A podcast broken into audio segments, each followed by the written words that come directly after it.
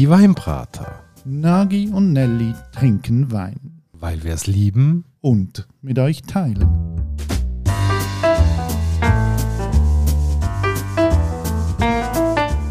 Hoi Nagi. Gianelli. Und hallo, liebe Hörerinnen und Hörer. Heute wieder mal bei den Weinbrater. Nelly, Flasche hast du gebracht. Warum? Ich habe äh, irgendwo auf einem Facebook-Post ein Bild gesehen von dieser Weinetikette. Und normalerweise kaufe ich nie Wein einfach nach der Etikette, aber die Etikette, die hat mich irgendwie gefesselt. Ja, finde ich jetzt erstaunlich, ist ja ein Foto eigentlich, oder? So alte Sportwagen. Ähm, ja gut, Vintage- Vintage-Style ist ja schon dein Ding, du als alter Dandy. Aber dann nachher noch so die vielen grünen, roten Farben, da hast du das Gefühl, du bist im Nachtclub unterwegs. Genau, vielleicht müssen wir die Etikette schnell ein bisschen genauer beschreiben. Also es geht um einen kalifornischen Wein, so viel können wir ja schon mal verraten. Und auf der Etikette ist ein Foto von einer Tankstelle oder von einer Autogarage. So, es sieht so nach 60er Jahren aus, mit Oldtimer drauf.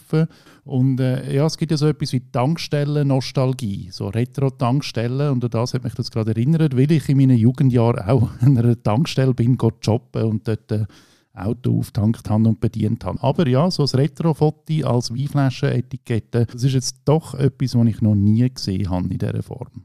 Ja, ich nehme an, nachher als Teenager auf dem Heimweg vom Ausgang dann aber noch Pullen Wein posten oder tanken und dann den Rest auf dem Heimweg, oder? Also gut, als ich noch an der Tankstelle geschafft habe, hat man dort noch Benzin gekauft und kein Wein. Ich kann aber sagen, ich habe noch nie an einer Tankstelle eine gute Flasche Wein gekauft. Aber die kommt ja nicht von den Tanken, oder? Nein, die kommt vom Möwenpick und ist dort Wein des Jahres. Und der Wein heißt Lucky Draw. Und wenn man das auf Deutsch übersetzt, heißt das so viel wie Tombola oder auch ein Glücksgewinn oder so. Also ähm, wenn man diese Flasche hat, hat man vielleicht ein glückliches Hand. Wow. Äh, einer der renommiertesten Weinhändler. Ähm, Wein des Jahres. Ich bin echt gespannt, weil äh, Kalifornien ist ja sonst nicht so mein Zuhause. Ja, das nimmt mich natürlich mega Wunder. Hast denn du schon guten Wein aus Kalifornien getrunken? Ehrlich gesagt, ja. Also die, die ich hatte, die sind grandios gewesen. Also Heights Vineyards, dann nachher Montebello von Rich Vineyards. Das sind wirklich ganz, ganz tolle Sachen, wo ich wirklich muss sagen, ja, die sind mir in guter Erinnerung geblieben. Das die kenne ich jetzt nicht. Also ich bin wirklich mega gespannt. Kalifornien hat ja aber doch auch manchmal ein bisschen den Ruf vom Massenproduzenten. Naja, also ich meine, Massenproduzenten finden wir überall. Ähm, sei es in Italien, sei es in Frankreich und genauso in Amerika. Die einen machen es halt mit kleinen Auflagen, was sich besonders Mühe geben, die anderen machen eher Massenwein. Ich bin eigentlich eher gespannt, weil ich habe noch nie von Lucky Draw gehört. Ich kenne den Wein gar nicht. Ähm, ja, es nimmt mich echt Wunder, aber ähm, selber zum Beispiel Kalifornien wäre ich jetzt nie bereisen wie jetzt Frankreich oder äh, Italien oder Deutschland. Ja, ich bin ja schon in Kalifornien gewesen. Nicht jetzt auf einer Weinreise, sondern Englisch lehren. Und dann haben dort auch einen Ausflug gemacht ins Sonoma Valley. Da kommt ein Teil von diesen Trauben auch her, die im heutigen Wein drin sind. Und bin dort aber nie jetzt Wein probieren, wirklich dort von Winzerei zu Winzerei gegangen. Aber es ist eine wunderschöne Gegend. Das ist, äh, sind sanfte Hügel, leicht abfallend. Das Klima ist natürlich sehr warm in äh, Kalifornien. Und es ist wie so ein bisschen der Kontrapunkt jetzt, wenn man in, in einer Großstadt wie San Francisco ist und nachher mit einer äh, halben Stunde mit dem Auto rausfährt, dann ist man schon in diesen Wee Valleys draussen. Also von der Stimmung her sehr romantische, schöne Gegend, wo man auch so schön mit dem Auto kann durchcruisen kann. Ja, und du als Hippie hast natürlich voll dort angepasst, oder? Ja, ich bin leider ein paar Jahre zu spät in San Francisco aber ich habe immerhin gesehen, wo die Hippie-Bewegung ihren ganzen Anfang genommen hat und habe mich dort sehr daheim gefühlt. Ja. Nein, was ich eben noch spannend finde im Zusammenhang mit äh, Kalifornien, die haben ja noch recht lang gebraucht, bis sie ihre Anerkennung bekommen haben. Wirklich anerkannt worden ist es ja irgendwie in den 70er Jahren vom vergangenen Jahrtausend. Da hat es die Weinjury von Paris gegeben.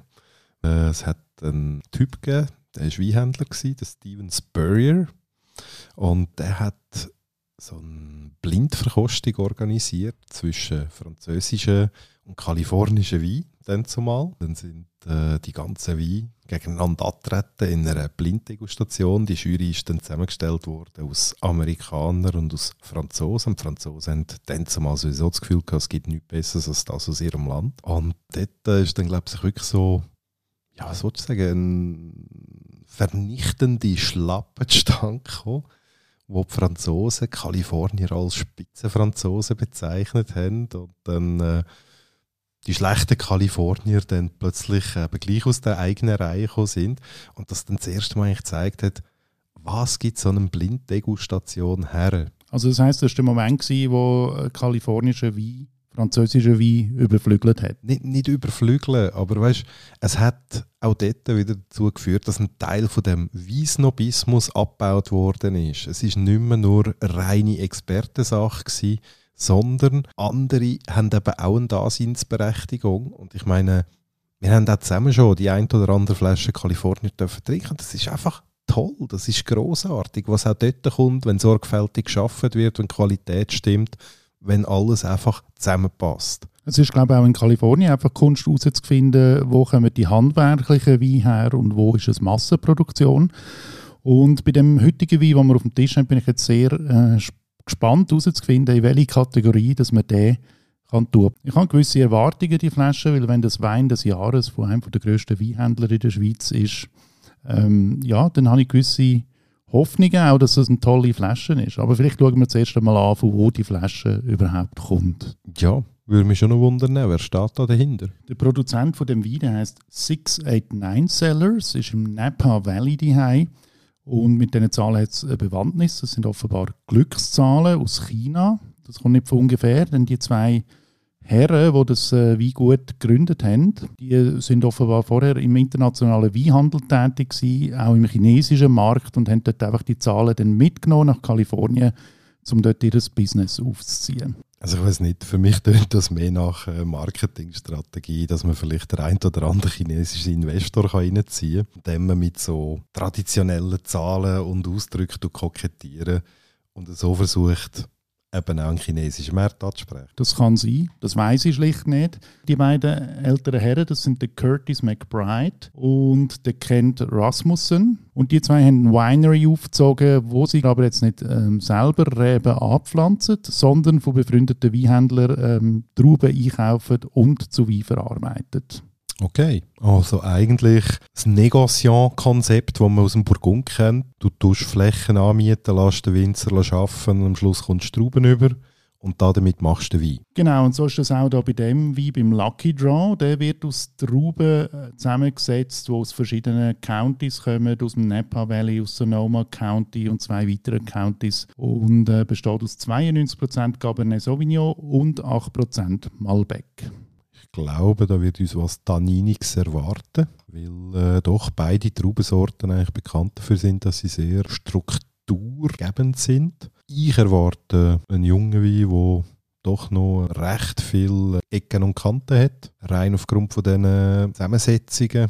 Ich bin gespannt. Ja, Produzenten sagen ja, das soll auch ein Wein für schöne Übungen sein, für lockere Übungen, für Grillübungen und vielleicht wieder sehr amerikanisch. Sie sagen, der passt auch gut zu einem Burger. Ja gut, also Cabernet, Malbec, ähm, Tannin, das ist etwas, das passt immer zu Fleisch. Äh, das tut sich dann auch schön abschmelzen zusammen mit dem Protein vom Fleisch. Darum sind die Kombinationen auch so beliebt. Ähm, kann ich mir gut vorstellen, ja. Ich würde sagen, Nagi, wir nehmen jetzt da mal eine Nase voll von dem Wein. Mich würde interessieren, was du da schmeckst, wenn du nur mal die Nase ins Glas hineinhebst. Ja, äh, es kommt wahnsinnig viel Frucht ich würde sogar sagen, es ist recht kompottig, recht warm. Fast so ein bisschen wie bei einer Komfi, die eingekocht worden ist. Ist für mich ein Zeichen, dass das relativ schwer werden wird. Ich habe jetzt gerade noch auf äh, die Flasche gelinset, 14,5 Prozent. Ähm, ja, da ist ordentlich Wumms drin. Ich glaube, nach kurzer Zeit wird man recht lustig. Was ja so einem Burgerabend nicht unbedingt falsch muss sein.